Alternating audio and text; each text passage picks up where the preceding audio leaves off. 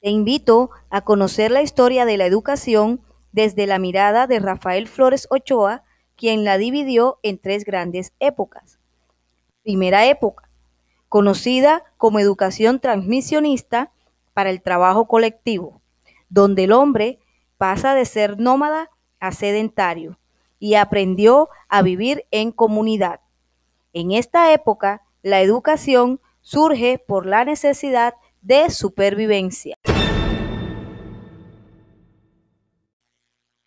Segunda época, llamada educación transmisionista, idealista y aristocrática, que abarca diferentes periodos de la historia.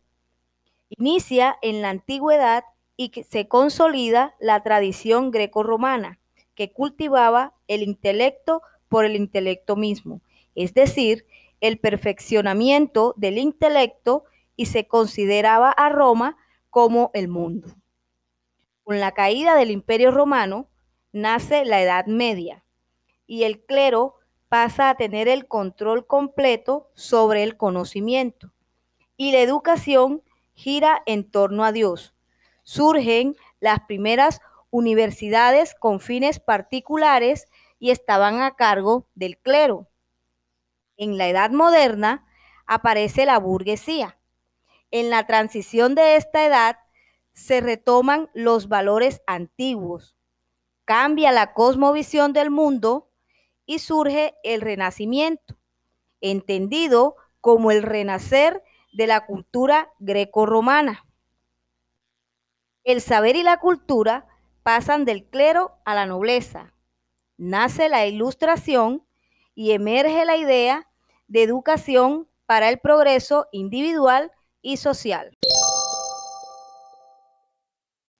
Por último, la tercera época, educación para la vida y producción social, tuvo grandes aportes de Napoleón Bonaparte, porque organizó la educación como un todo unitario y fue quien creó una educación universal para que todos tuviéramos acceso a ella.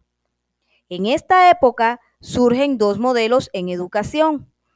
Sociedad capitalista, donde había que estudiar para poder subsistir, y escuela nueva, que buscaba preparar para la vida cultivando el espíritu colectivo y la responsabilidad social y cultural. Es decir, que la educación tuviera la perspectiva de crear una humanidad única y una humanidad colectiva. Nos vemos en el próximo podcast. Espero que te haya gustado.